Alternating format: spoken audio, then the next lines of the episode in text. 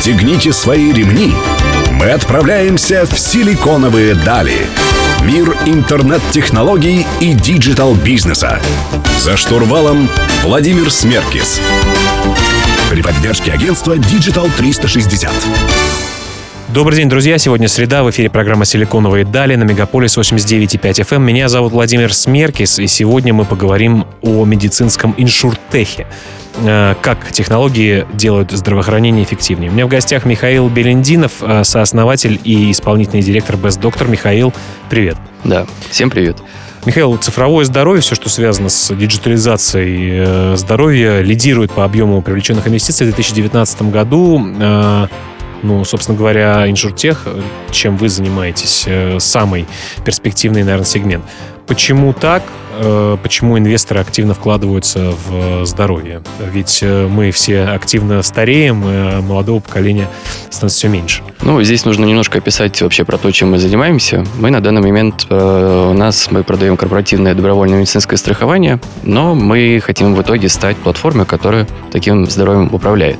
Да, то есть не только, условно, просто страховка, но и дополнительные все сервисы, которые еще лежат не только в медицине, но и в лайфстайле да, потому что на самом деле медицина сегодняшняя это не только когда ну, что-то сломалось и отвалилось, да, это еще медицина про то, как э, стать лучше, как стать эффективнее, да. превентивные штуки, да, все? Э, не только превентивные, здесь именно про, больше про качество жизни. То есть, например, сейчас и медитация, и психотерапия, все это набирает обороты.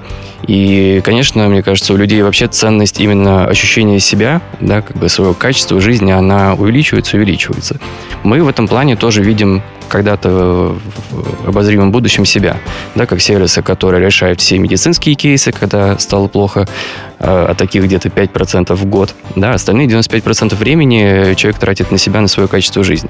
Вот здесь мы себя тоже видим как сервис, который будет позволять это качество как-то улучшать. Ну, логически это объяснимо. Чем дольше живет человек, э, тем дольше он может платить, или его компания может платить за его, собственно говоря, услуги по медицине, так? Ну, с точки зрения бизнеса, да, конечно. Вот. Просто у нас вообще это исходит из нашей миссии и вообще нашей философии. У нас э, миссия такая, то, что мы хотим увеличивать качество жизни людей именно медицинской и их самоощущение здоровья. Да, потому что мы сами по образованию врачи и компания медицинская в первую очередь. Поэтому и цели как раз больше про качество жизни. Ну, конечно, это у нас коммерческая история, бизнес там тоже есть всегда. Ну, помимо иншуртека, э, какие еще сегменты в Digital Health, Digital Health сложно, сложно говорить по-английски, когда не говоришь весь, весь текст, еще существуют существует и что еще достаточно перспективно помимо вашего сегмента? Здесь э, вопрос сложный, потому что зависит от рынка. А, например, в Штатах биотех очень классно прет. Да, то есть биотех э, это прям за ним будущее, но в России э, биотеха, биотеха почти нет. Это связано не потому, что нет наработок, это связано потому, что это долгие инвестиции. Да, такие инвестиции возвращаются там лет через 12-15. В России средний цикл там 5-7 лет. Да, соответственно, никто в России так далеко в этом плане не готов инвестировать, поэтому и биотеха нет. А в Штатах биотех – это очень такая мощная индустрия, нам на самом деле очень нравится. То есть биотех, э, иншуртех, э, а что еще вообще есть, если э, не такие быстро растущие вообще интересные отрасли? Ну, там всегда также лейтмотивом идет тема про телемедицину, там и вот это вот все. Но... Придет она к нам? Ну, она у нас и так есть, просто мы ее воспринимаем не как продукт, а как какой-то инструмент. Да, инструмент для чего-то. Вот мы используем, мы не называем внутри этой телемедицины, мы называем это просто там чат с врачом, когда люди пишут нормальным врачам, да, которые сидят у нас отобранные, проверенные, и занимаются, по сути, маршрутизацией а, пациентов, да, клиентов.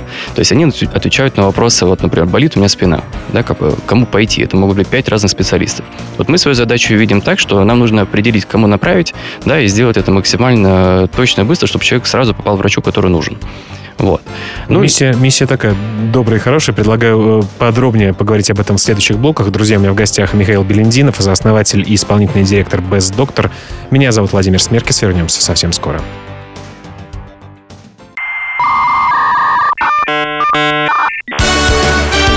Силиконовые дали. За штурвалом Владимир Смеркис. Друзья, вы продолжаете слушать «Силиконовые дали» на Мегаполис 89.5 FM. В студии по-прежнему Владимир Смеркис. Сегодня мы говорим про медицинские стартапы, проекты, которые развиваются у нас в России, слава богу, неплохо. У меня в гостях Михаил Белендинов, сооснователь и исполнительный директор Best Doctor. Э, Михаил, э, как можно сравнить вообще иншуртех э, проекты у нас в Европе и Соединенных Штатах Америки? Настолько ли они нас обошли? Или мы их э, можем обойти в ближайшем будущем? В чем разница рынков? Ну, смотря как сравнивать. Если мы сравниваем именно оценки компании, то, конечно, как всегда, Европа дороже в 10 раз, Штаты дороже в 100 раз, да, оценку российской компании. Если сравнивать именно продукты, то здесь мы все примерно сейчас на одной и той же стадии находимся. Да, то есть мы все пытаемся э, сделать именно систему, да, не просто разрозненные там приемы врачей, потом телемедицины, потом еще что-то, а построить из этого прям систему, которая может все данные агрегировать, на основе них уже полностью вести пациента. Поэтому здесь как бы все более-менее одинаково. С точки зрения размеров бизнеса, например, мы по размеру вторые в Европе, вот в нашем как бы сегменте э, там Digital Health и InsurTech. А в Штатах, конечно, в этом плане рынок намного более развитый, продукты. А, я не могу сказать, что они намного более развиты, но они чуть-чуть, конечно, посильнее, и уже намного больше у них клиентская база сама. А посильнее в технологическом э, плане или наполненности просто? Нет, тут речь именно про масштабы, про количество подключенных к системе людей. Да, то есть в Штатах вообще же именно вся медицина страховая. Да, и причем страховая частного страхования. Да, по-моему, если я не ошибаюсь, страховая медицина в Штатах, ну, от мирового рынка, по-моему, там 60%, то есть... Ну, мощно, да. Да, сам, сам рынок намного больше. Там лучше не болеть, как говорят в Соединенных Штатах Америки. Ну да, в принципе, это будет дорого, но, видимо, эффективно. Но насколько мы растем э, большими темпами и догоняем все-таки, когда разницу сократим между Европой и Соединенными Штатами Америки, не скоро? Вот, по крайней мере, темпы роста как у нас? А, ну, я не знаю, как у нас по стране, могу сказать только про Best Doctor, то, что мы собираемся выйти на европейский рынок да, в каком-то обозримом будущем. Вот, думаю, тогда и перегоним. Вы с кого-то копировали свою модель? Были ли у вас какие-то прообразы, на кого вы активно смотрели, кто вам казался действительно хорошо упакованным и интересным mm-hmm. продуктом? Ну, здесь надо погрузиться в историю немножко, как вообще все возникло. Возникло, когда мы были студентами. У меня есть мой партнер, да, мой хороший друг Марк. А, и у нас есть наш технический директор Филипп, который всю технологию, собственно, пилит. А все это возникло в студенчестве и было просто как э, такой студенческий проект, можно так сказать. И мы делали лидогенератор таких клинических услуг, посмотреть отзывы там про врачей, про клиники. А, и причем делали это для Тулы, да, потому что в Москве уже был конкурент, и мы решили попробовать в Туле. На локальном рынке. На локальном рынке, да. Успешно потратили на это год, и весь проект по итогу выкинули в помойку. Да, но зато мы уже знали хорошо а, про клиники, мы знали, что интересует врачей, ну, про саму медицину мы и так знали, потому что мы врачи по образованию. А, и уже смотря на это, у нас э, произошло следующее. Мы вернулись в Москву а, и встали у одной из популярных клиник. Нам было интересно, как вообще люди записываются к врачу, потому что мы хотели сделать онлайн-запись, да, сервис по онлайн-записи к врачу.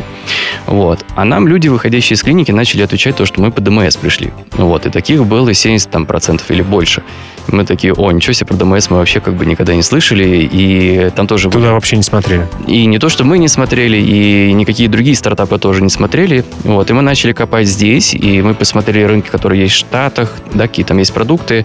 И у нас была компания, с которой мы именно сам подход сделали и скопировали, да, чуть-чуть, и все это дело, конечно, адаптировали. В общем, э, адаптация э, не необходима всегда, несмотря на то, что на кого-то смотришь. Друзья, у меня в гостях Михаил Белендинов, сооснователь и исполнительный директор Best Doctor. Меня зовут Владимир Смеркис. Вернемся к вам совсем скоро.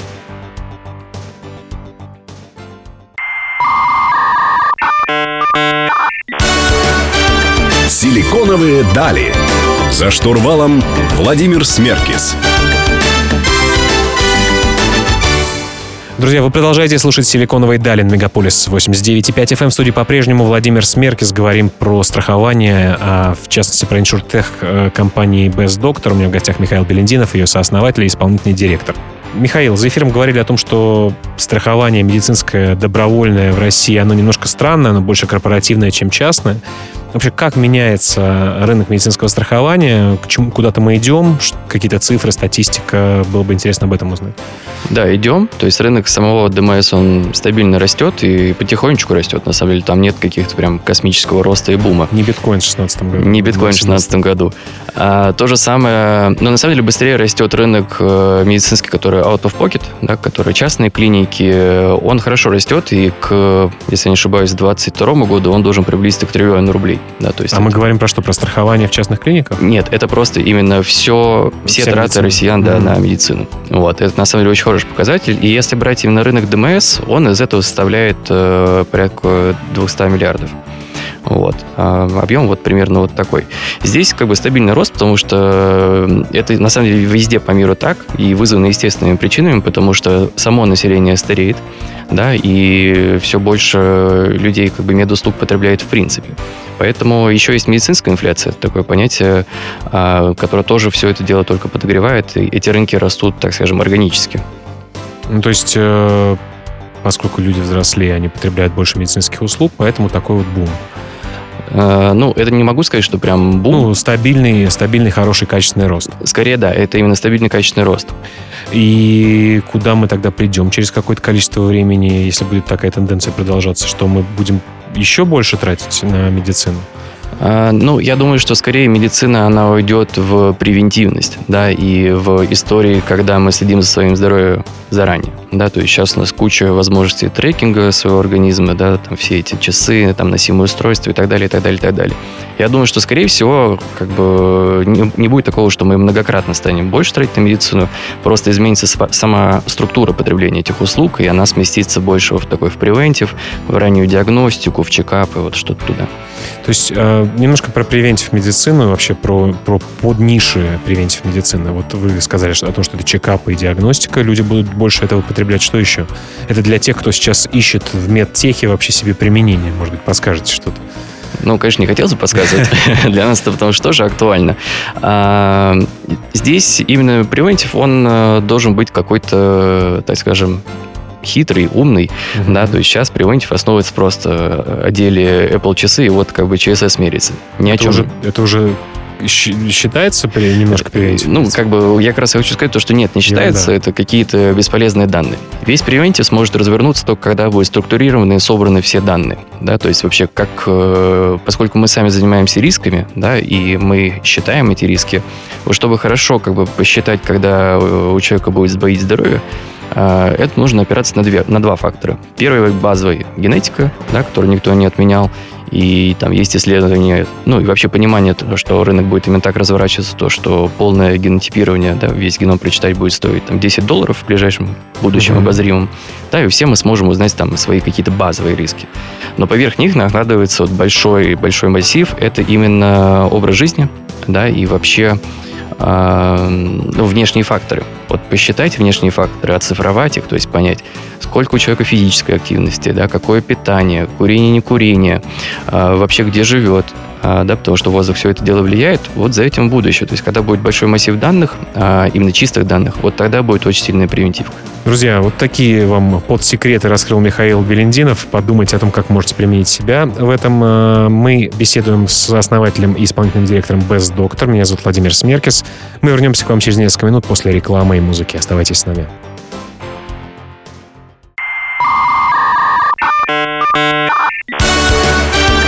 Силиконовые дали.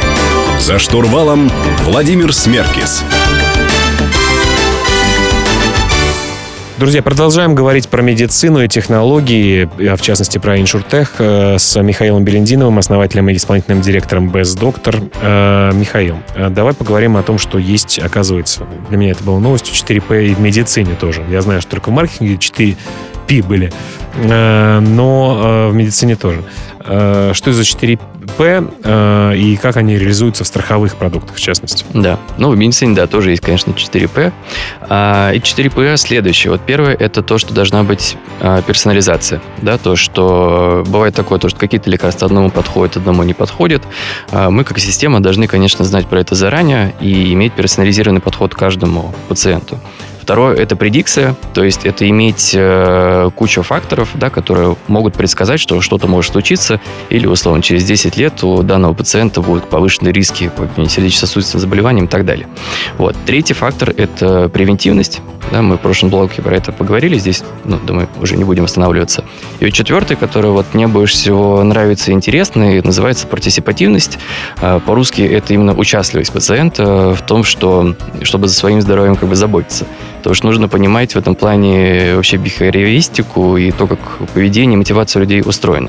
То есть, да, как бы все мы обычно подпитываемся из каких-то ближних мотиваций, а не из того, что случится, возможно, с нами там через 20 лет. То есть, ну, такая мотивация, как э, не хочешь умереть э, от рака легких, э, прекрати курить, она для людей не работает. Ведь это так а... далеко, и можно еще немножко получать, как они это называют, mm-hmm. удовольствие. Нет, это работает только в случае, если как бы риск умереть там завтра, послезавтра, через год. Вот. Если мы говорим про 20 лет вперед, нет, не работает, к сожалению.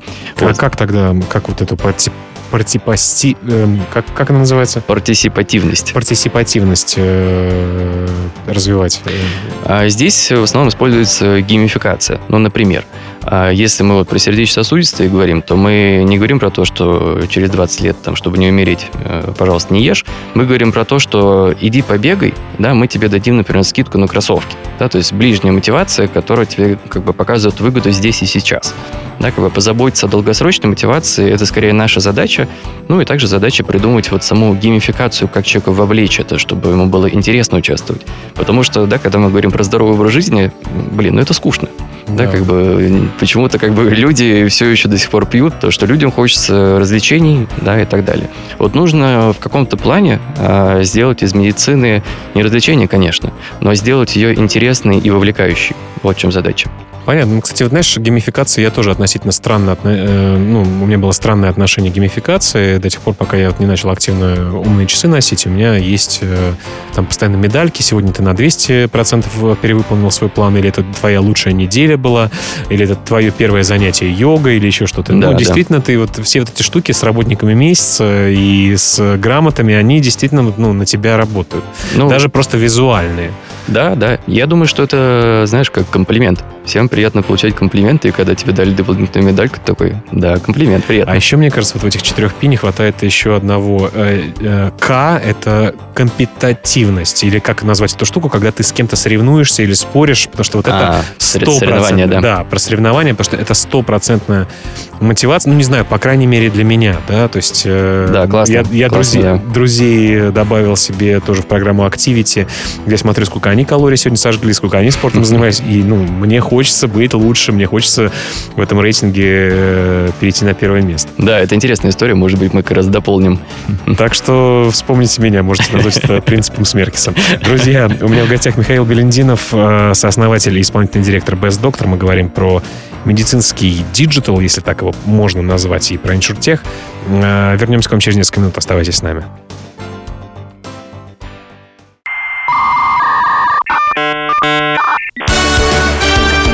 Силиконовые дали.